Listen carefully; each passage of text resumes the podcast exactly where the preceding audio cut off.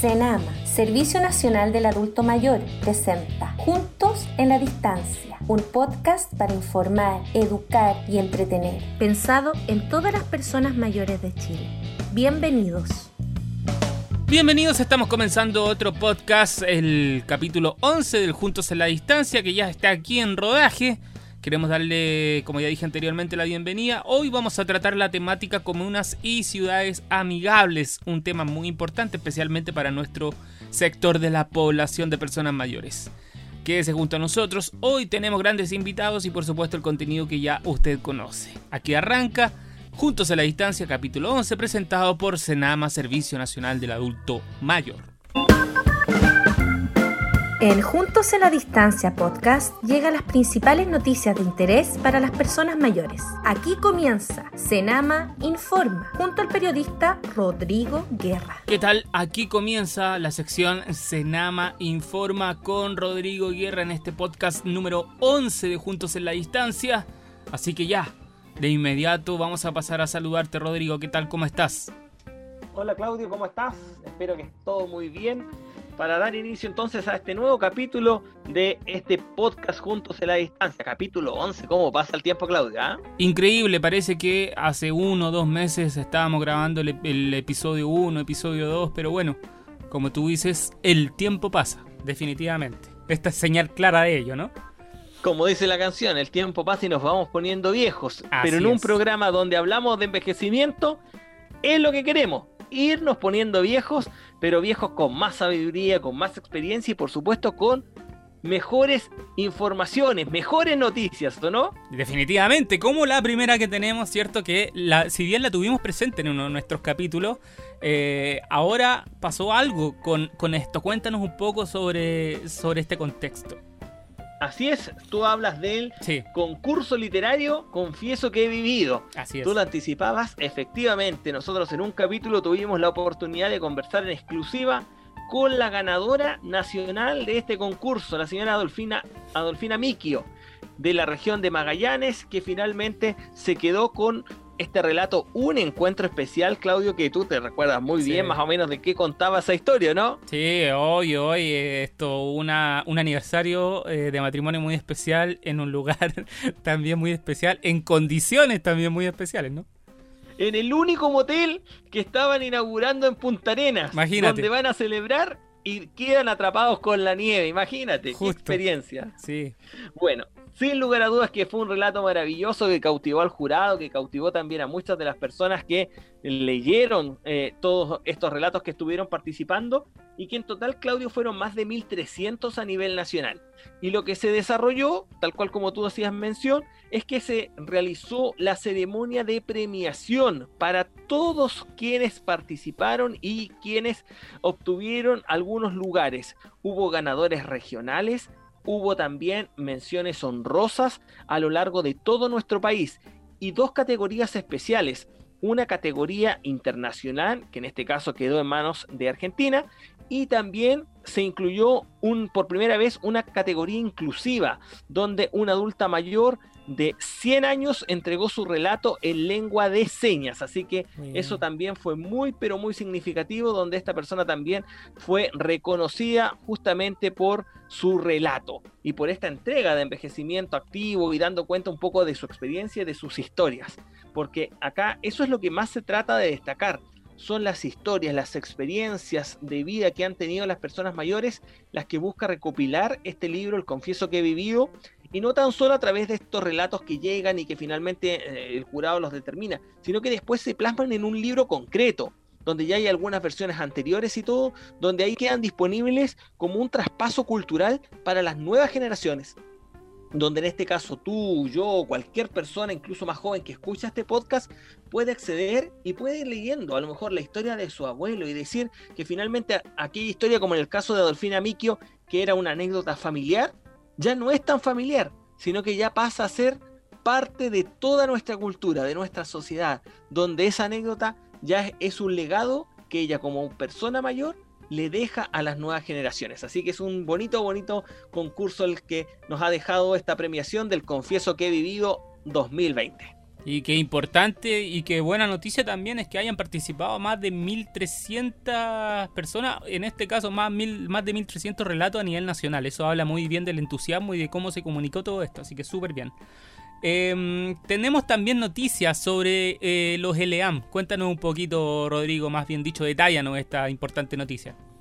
Sabemos que los LEAM dentro de toda esta pandemia han sido algunos lugares o algunos recintos que principalmente han tenido complicaciones para poder enfrentar el desafío del COVID-19.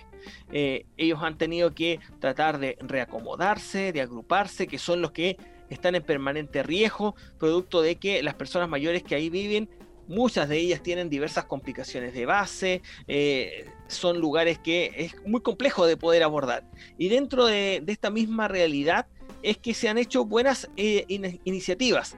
En este caso, en el establecimiento de larga estadía de Senama, que está ubicado ahí en la comuna de Huechuraba, se instalaron placas de cobre, Claudio. Tú sabes más o menos todas las propiedades que tienen las placas de cobre, ¿cierto? Eh, antimicrobiana y otras más, ¿o no? Así, Así justamente tal como tú lo señalas, son antimicrobianas, permiten reducir las enfermedades. Es por eso que el cobre se utiliza no tan solo para los cables, como muchas veces todos lo conocemos, sino que también se incorpora, por ejemplo, en diversos artículos de ropa. Han salido eh, las corbatas con cobre, los calcetines con cobre, que son, muy buenos además. Así es. Y ahora último, también salieron mascarillas con cobre. Así que una empresa también, que es la que hace generalmente todos estos utensilios, bueno, incorpora el cobre. Pero en este caso fue eh, otra empresa que quiso hacer una donación y quiso apoyar a las personas que están en establecimientos de larga estadía con estas propiedades y decidieron instalar placas de cobre en este LEAM. ¿Dónde fue que colocaban estas placas? En aquellos lugares donde las personas mayores generalmente tenían mayor contacto, es decir, en aquellos pasamanos donde se tienen que apoyar para poder caminar de manera segura, en los dispensadores de alcohol gel, donde justamente varias veces al día iban a varios adultos mayores a presionar ahí el botón para que saliera alcohol gel, para evitar que cualquiera pudiese contraer alguna infección, algún virus, alguna bacteria, bueno, se instalaron estas láminas de cobre que lo que buscan es prevenir y cuidar la salud de las personas mayores. Así que en ese sentido tenemos una muy pero muy buena noticia porque contribuye a proteger la salud de esta población, que es una población que sabemos está dentro de las poblaciones de mayor riesgo en el caso de los contagios, pero que en este caso con estos, estas láminas de cobre no solo se van a ver beneficiadas en términos del el COVID-19, sino que también de múltiples otras enfermedades. Y sin lugar a dudas también que lo que es importante destacar, eh, Claudio, es el trabajo en alianza, la alianza público-privada que permite en este caso que se puedan instalar entonces estas láminas de cobre en este establecimiento de larga estadía. Por ahí va la cosa, entre la alianza público-privada se pueden generar grandes instancias como esta que tú nos acabas de mencionar. También la última noticia que tenemos en, esta sección de hoy, ¿cierto? Es un reconocimiento para unos asesores senior en la región del Maule. Qué importante. Sí, es un grupo de asesores seniors. ¿Quiénes son los asesores senior? Para que vamos detallando. Muy bien. Pues es un grupo de adultos mayores que en su mayoría son profesores jubilados pero que a pesar de ya haber salido de las aulas y haber dejado esta tarea tan hermosa que es enseñar a los más pequeños, ellos quieren y siguen vinculados con esta labor. Se trata de adultos mayores que eh, de igual manera, de forma voluntaria, han querido participar e integrar este voluntariado que tiene el Servicio Nacional del Adulto Mayor y formar parte de esta iniciativa que es Asesores Seniors. Y ellos le prestan ayuda, apoyo a niños en situación de vulnerabilidad, que son niños que participan en los programas de FOSIS. Y de esta manera, ellos les realizan clases, por así decirlo, particulares algunos días de la semana. Son clases de apoyo para que ellos puedan mejorar sus hábitos de conducta y así también sus calificaciones. Ahora, esta labor se hacía hace varios años de manera presencial, sin embargo, debido a la pandemia, fue todo un desafío el cómo se podían hacer. Uno pensaría que los adultos mayores con este contexto y con el deber de cuidarse, simplemente iban a optar por no poder realizarla. Pero acá, en el caso de las personas mayores, en específico de la región del Maule, que ellos quisieron seguir participando, ellos de igual manera se las ingeniaron para desarrollar las clases. Fueron en total 12 adultos mayores que siguieron participando con este trabajo y que finalmente lo pudieron realizar de manera voluntaria. Apoyaron a los alumnos y lograron que ellos pudieran mejorar sus calificaciones. Así que se les hizo un reconocimiento por esta labor muy importante y por su compromiso principalmente con la educación y justamente con los niños y los niños en situación de vulnerabilidad para que ellos también puedan ir mejorando sus estudios. Y sobre todo en este contexto de pandemia donde todo se hizo a través de manera virtual, algunos lo hicieron por teléfono, otros lo hicieron a través de videollamada, lograron apoyar a los niños con una situación bastante importante que les contribuyó sin lugar a dudas a mejorar su aprendizaje. Muchas gracias Rodrigo, excelentes noticias como siempre en tu sección para comenzar el podcast, nos llenan de energía y de eh, positivismo, ¿cierto? Para ver el futuro también en, dentro de esta pandemia. Eh, si Dios quiere, nos volvemos a encontrar en el próximo capítulo, Rodrigo. Así es, nos vemos pronto si Dios quiere. Esperemos que con buenas noticias como ha sido la tónica a través de todos estos podcasts de Juntos en la Distancia. Muchas gracias por participar. En Juntos en la Distancia podcast hemos presentado las noticias de su interés con Rodrigo Guerra. Hasta la próxima. En Juntos en la Distancia podcast es la hora de conversar de todo un poco. En cada episodio un invitado se sienta con nosotros y se refiere a la actualidad. Seguimos avanzando en este podcast número 11 de Juntos en la Distancia.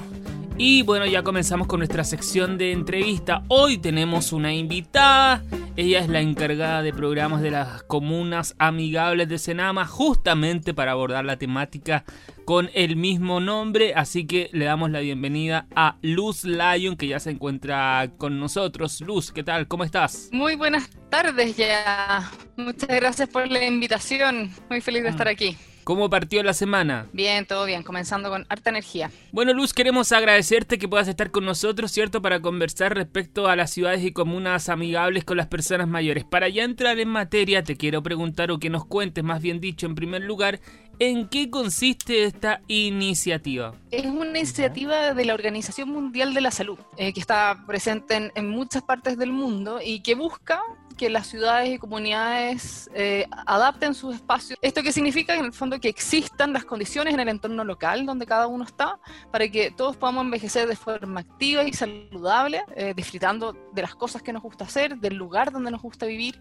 con nuestra comunidad. Esto también implica, claro, que desde hoy reconozcamos en el entorno eh, qué barreras existen. En el fondo se ha reconocido en todas partes del mundo que las ciudades y comunidades no fueron diseñadas entendiendo para toda para, todo nuestro ciclo de vida. Por lo tanto, es importante reconocer qué barreras existen hoy para que nuestros mayores puedan envejecer de esta forma activa y saludable. Barreras que pueden ser tanto físicas, sociales o también actitudinales, eh, y ver en conjunto cómo disminuir estas barreras. Es decir, qué proyectos o campañas se pueden implementar, qué servicios e infraestructuras se pueden mejorar. Estamos hablando desde cambiar la forma en que nos referimos a las personas mayores, por ejemplo, en los medios de comunicación, o el trato que se les da en distintos servicios públicos públicos o privados. También puede ser mejorar, por ejemplo, las veredas o infraestructura de plazas y edificios para hacerlos más accesibles. Es un trabajo que es de largo aliento, pero que en todas partes del mundo y especialmente aquí en Chile necesitamos comenzarlo ahora ya.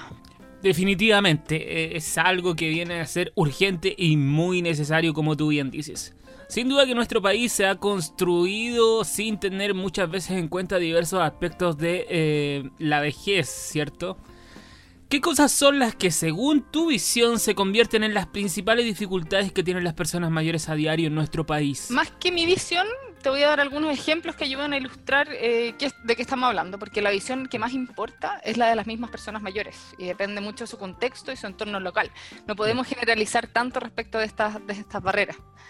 Em, por ejemplo, va a ser muy distinta la realidad, las dificultades que enfrenta una persona mayor en el norte del país o en el sur del país, en el entorno urbano o en el entorno rural, dependiendo de las condiciones también que se encuentra cada persona. Es decir, eh, por ejemplo, si tiene algún nivel de dependencia o no, si, es más activo o no. Entonces, ahí tenemos que recordar que siempre la vejez es algo bien, bien diverso. La Organización Mundial de la Salud nos ayuda definiendo ocho áreas de trabajo que también se entrecruzan entre sí. Y bueno, ejemplificando algunos, un primer ámbito podríamos hablar del transporte, por ejemplo, de qué, hablamos cuando hablamos de transporte, tanto de qué condiciones hay para la persona mayor pueda salir de su casa sin mayor dificultad y trasladarse donde quiera ir partiendo, por ejemplo, por la vereda para llegar al paradero si es que va a tomar el bus, el paradero en sí mismo, si cuenta con las condiciones para que esa persona pueda esperar tranquilamente, de forma segura, las mismas condiciones con las que cuenta el bus que va a tomar eh, para permitir un acceso y traslado seguro, el trato que recibe por parte del conductor y de otros pasajeros, entre muchas otras cosas. Sí, así es. Luz, cuéntanos, ¿cómo eh, afecta a las personas mayores tener un entorno que no siempre, o que la mayor parte de las veces no es amigable con ellos? Podríamos decir que un entorno que no es amigable te hace sentirte excluido, que te traten mal, que prefieras no salir de tu casa porque sientes que va a ser peligroso, que te puedes caer, por ejemplo, que, o que te puedan asaltar, que no sepas dónde informarte bien de lo que está pasando o de cómo acceder a algún servicio, que no tengas cómo realizar actividades que disfrutas y que sabes que te hacen bien. Eh, esto puede pasar a cualquier edad en realidad, pero hemos visto que sucede en especial al envejecer, ya que las ciudades, como bien decíamos, no han sido pensadas para todas las edades. Mm. Esto implica que las personas mayores tiendan a guardarse si es que sienten que su entorno no es amigable con ellos, a desvincularse también con, con, con, su comunidad y envejecer, envejecer en definitiva en peores condiciones, que probablemente van a afectar la salud tanto física como mental, que hubiera hubiera sido una situación muy distinta si esas barreras en el entorno no hubieran existido. Exactamente.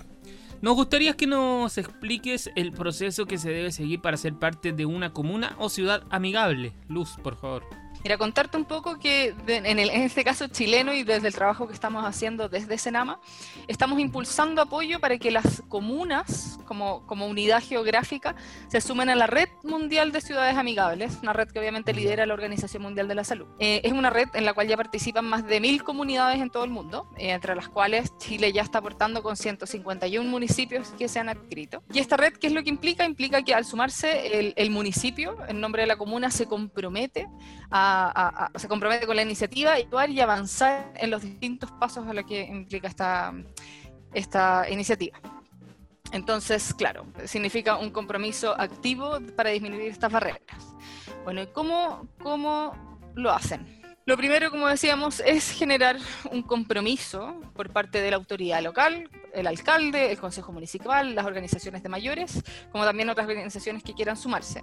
Y este compromiso, así en términos bien prácticos, se define en una carta que va firmada por el alcalde y otras autoridades. Y esta carta se envía a la Organización del Mundial de la Salud a través de un formulario que también hay que completar otra información de referencia sobre la comuna. Eh, que es, y, ese formulario lo recibe la Organización Mundial de la Salud.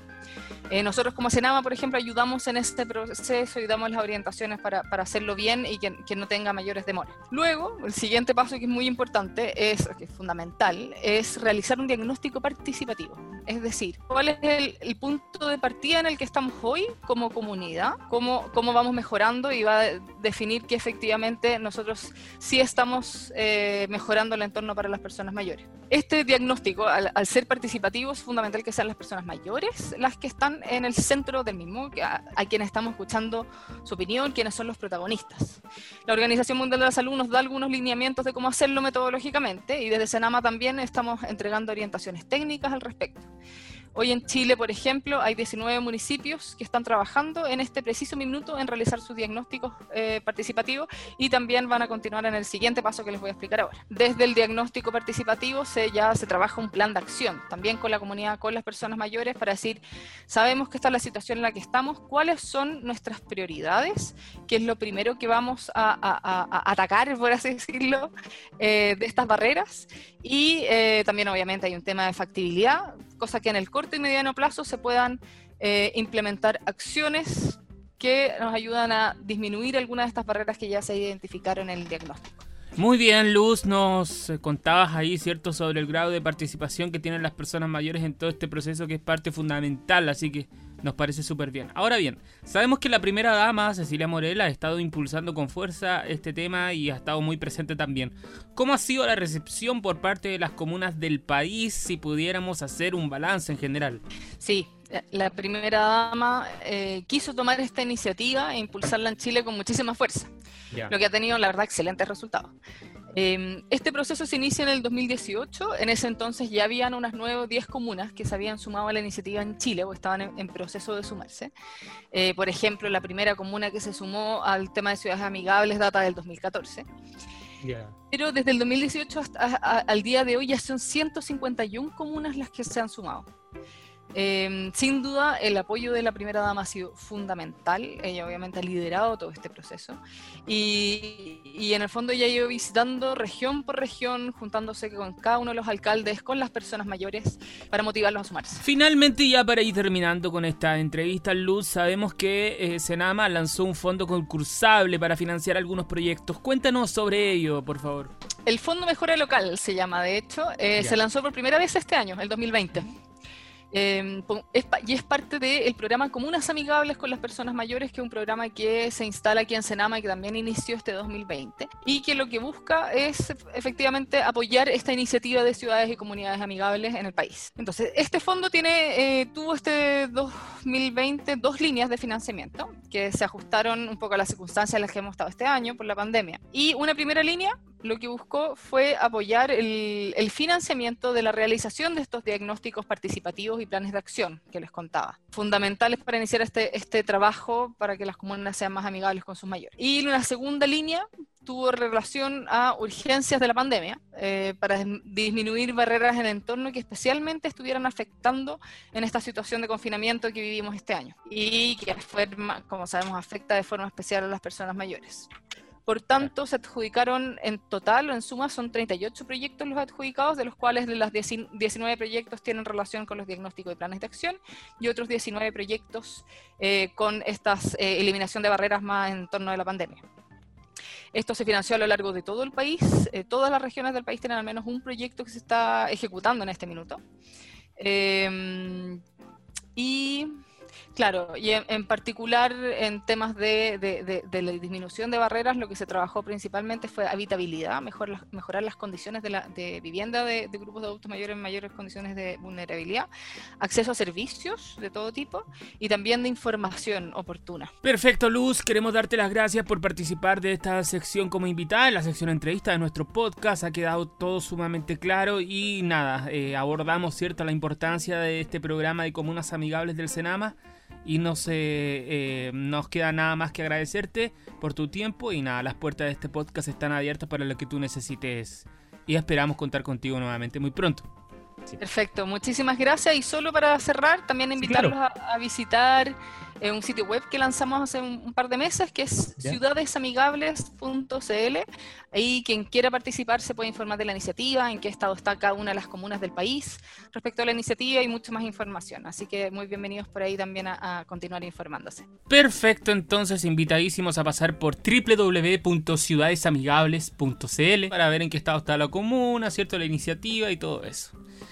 Bien, Luz Lyon, eh, encargada de programas de comunas amigables de Senama, estuvo conversando con nosotros en este podcast. Nosotros continuamos con más. Quédese ahí. Esto es Juntos en la Distancia, número 11. En Juntos en la Distancia podcast fue la hora de conversar de todo un poco. En cada episodio un invitado se sienta con nosotros y se refiere a la actualidad. Hasta la próxima.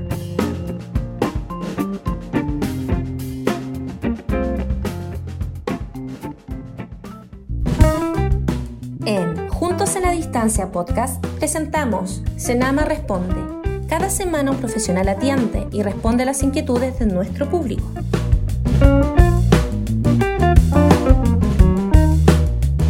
Llega la hora de nuestra sección Senama Responde en este capítulo 11 del podcast Juntos en la Distancia. Recuerden que hoy estamos abordando el tema comunas y ciudades amigables para ello eh, vamos a dar la bienvenida a nuestro panelista de hoy, Máximo Caballero, encargado de Derechos Humanos y Buen Trato de Senama, con quien vamos a abordar este importante tema. Eh, un gusto tenerte acá, Máximo, nuevamente y ya para entrar en materia. Fíjate que muchos adultos mayores eh, necesitan acceder a la justicia, pero no tienen un buen acceso a ella. Hemos escuchado que Senama cuenta con abogados. Por favor, si eh, para partir nos podrías explicar en qué consiste esta medida. Sí, eh, Senama cuenta con el defensor mayor, que es un abogado especializado en todas las regiones que asesora, que entrega información, que atiende a las personas mayores, incluso en pandemia, de manera telefónica, de manera telemática, para entregar toda aquella información legal, jurídica o judicial que corresponda en distintos temas. Es una atención gratuita en todas las regiones del país y todas las personas mayores pueden acceder a ella, ya sea de manera presencial en las regiones cuando corresponda la atención presencial o a través de teléfono o a través del Fono Mayor del Senama que está disponible permanentemente para la atención de toda la población. La segunda pregunta, Max, eh, dice así por parte de uno de nuestros auditores del podcast Juntos en la Distancia. ¿Qué tipo de problemas legales son los que podemos resolver a través de esta instancia, Máximo? En términos generales, Claudio, el defensor mayor eh, entrega información, asesoría, eh, asesora en aspectos de familia, civiles o penales incluso, donde principalmente tiene que ver con situaciones que afecten a las personas mayores en el ámbito de la violencia intrafamiliar, en el ámbito de las herencias, de los alimentos mayores, por ejemplo, o interdicciones, arriendo o juicios precarios, es decir, una serie de temas eh, legales, ya sean civiles, de familia o incluso temas penales cuando hay delitos, cuando hay situaciones que ocurren que agreden también la dignidad eh, e incluso maltrato al adulto mayor, también se pueden acercar al defensor mayor en todo el país. Perfecto, Máximo, nos queda claro. Mira, esta pregunta, la última de esta sección de hoy, eh, se ha reiterado mucho y tiene que ver, ¿cierto?, que hace unos días escuchamos sobre un convenio con las corporaciones de asistencia judicial. ¿Nos podrías explicar en qué consiste este importante anuncio? Efectivamente, Claudio, el 12 de noviembre eh, se presentó este programa de atención jurídica especializada y gratuita para las personas mayores desde la Corporación de Asistencia Judicial CAJ. Es una atención integral que entrega una dupla sociojurídica, un abogado y una trabajadora o trabajador social. Existe una dupla en todas las regiones que está atendiendo diariamente a las personas mayores desde una mirada integral, interdisciplinaria, y pueden acceder también a través del defensor mayor. Es decir, el defensor mayor es el que deriva a esta dupla sociojurídica de la CAJ para entregar patrocinio judicial si corresponde, asesoría legal, eh, resolución alternativa de conflicto, por ejemplo, y otras situaciones pertinentes a las temáticas legales. Este programa de la CAJ partió hace muy poco, está en todo el país y todas las personas pueden acceder a ello a través del defensor mayor de Senama. Muchas gracias Máximo nuevamente por estar junto a nosotros, muy claras tus respuestas y de gran ayuda para lo que estamos tratando hoy día, ¿cierto? Que es la parte judicial, la parte legal, donde muchos eh, personas mayores de repente se sienten un poco eh, al debe, ¿cierto? Que les falta información, que les falta apoyo. Y a través de esta sección hemos podido un poco atender las inquietudes que parte de esta importante población tiene con este tema. Así que muchas gracias. Estuvo con nosotros el encargado de Derechos Humanos y Buen Trato de Senama, Máximo Caballero. Que esté muy bien. Así es, Claudio. Muchas gracias y que les vaya muy bien. Nosotros continuamos con más Juntos en la Distancia, episodio número 11, hoy, comunas y ciudades amigables. En Juntos en la Distancia podcast hemos presentado Senama Responde. Cada semana un profesional atiende y responde las inquietudes de nuestro público. Hasta la próxima. Y de esta manera estamos llegando al final del programa 11 del podcast Juntos en la Distancia, donde abordamos la temática comunas y ciudades amigables, todo esto dentro del marco para que nuestras personas mayores se adapten y vivan de mejor manera. Así que agradecer a todos quienes estuvieron hoy día junto a nosotros, a Luz Lyon, encargada del programa de Comunas Amigables de Senama, también a Máximo Caballero, encargado de Derechos Humanos y Buen Trato de Senama, y por supuesto a Rodrigo Guerra, periodista de Senama. Por mi parte nos despedimos, y Dios quiere nos volvemos a encontrar en el próximo capítulo del podcast. Que estén muy bien. Senama, Servicio Nacional del Adulto Mayor, presentó Juntos en la Distancia, un podcast para informar, educar y entretener, pensado en todas las personas mayores de Chile. Hasta la próxima.